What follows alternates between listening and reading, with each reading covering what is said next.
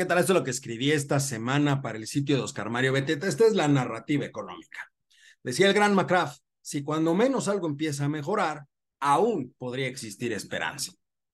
En los últimos días se dio a conocer mucha información económica que vale la pena analizar y tener en consideración. Para empezar, se dio a conocer el Índice Nacional de Precios al Consumidor, es decir, la inflación a la primera quincena del mes de octubre. Asimismo, se publicó la información relacionada con el indicador global de la actividad económica, la información oportuna de la balanza comercial de mercancías de México y los indicadores de ocupación y empleo.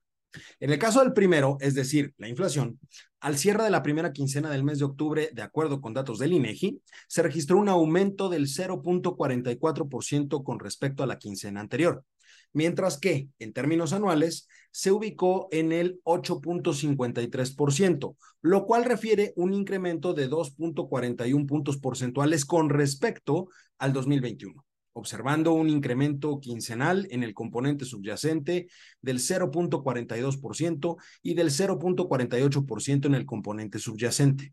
En este último, me gustaría aclarar una situación, en este punto específico de la inflación. Si bien es cierto que atravesamos por un componente internacional, es decir, la inflación que hoy tenemos en México tiene un fuerte componente internacional, también existe un componente interno igual de fuerte que impide la disminución de este indicador. Y no es otra cosa más que el gasto improductivo por parte del gobierno federal. Y por supuesto, la inyección de recursos de forma directa a la economía. Es decir, tenemos una política fiscal muy expansiva que contrarresta de manera importante el impacto que puede tener la política monetaria restrictiva del Banco Central, lo que está provocando una pérdida en el poder adquisitivo de la moneda y por lo tanto el trabajo de todas las personas. Esto significa, estamos aumentando la inflación. En lo relacionado con el indicador global de la actividad económica, el famoso IGAE, de acuerdo con el INEGI, existe un incremento del 1% a tasa mensual y del 4.7% en términos reales a tasa anual, siendo las actividades terciarias las que permitieron este incremento al crecer 5.4% anual. Aunque, ojo, en términos mensuales el incremento fue de apenas del 1.2%. Si bien es cierto que este indicador puede reflejar la perspectiva del comportamiento del PIB, este es únicamente el comportamiento de uno de los tres meses que conforman el periodo que se analiza, que es el trimestre, lo cual significa que la dinámica de los otros dos nos va a encaminar para que al cierre de este tercer trimestre, el nivel prácticamente de crecimiento del PIB se acerque al 0% con respecto al trimestre anterior, lo cual implicaría la posibilidad de que al cierre del año se cumpla ese momento, ese esa predicción que hemos dicho en este mismo espacio de que el PIB se encontrará cercano a un rango que va entre el 1.2 y el 1.5%. Algo que, como ya dije, hemos explicado en este espacio y que aumenta la tendencia entonces de que al cierre de este sexenio la tasa promedio sea o negativa o bien del 0%.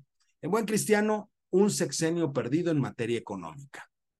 En cuanto a la balanza comercial, destaca que al cierre del septiembre de 2022 se registra un déficit comercial por 895 millones de dólares, lo cual se explica por el incremento que tienen las importaciones del país, que dicho sea de paso, el mayor incremento se dio en las importaciones petroleras, con un 46.4%, mientras que las no petroleras tan solo aumentaron 17.7%.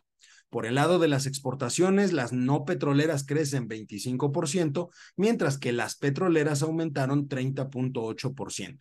En pocas palabras, aun cuando el déficit que se mostró es una reducción con respecto del 2021 en un nivel importante, lo que se importa en el ramo petrolero aumentó de manera significativa, lo que indica que la política energética del país, sin importar lo que se diga, no está funcionando y dependemos de manera clara de lo que podemos obtener fuera del territorio nacional. La autosuficiencia energética en las condiciones actuales es una utopía.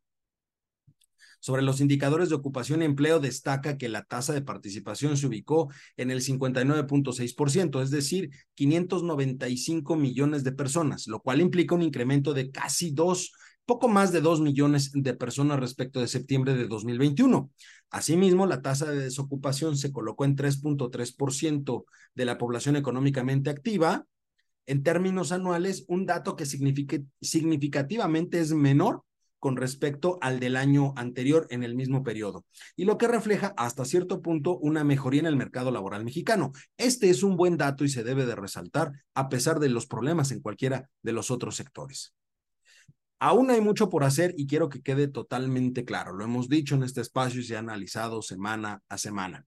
El cierre de este sexenio está cada vez más cerca. Se tendrán que reajustar prioridades, las áreas de gasto. Si bien es cierto que el paquete económico prácticamente ha sido aprobado sin mayor cambio, tenemos un problema. Mucha de la información que ahí se establece carece de un sustento de acuerdo a lo que se vive realmente en el mercado y será un punto en contra en términos económicos para el siguiente año.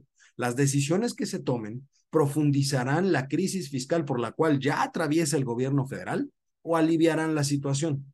Todo depende de si las autoridades deciden o no cambiar el rumbo.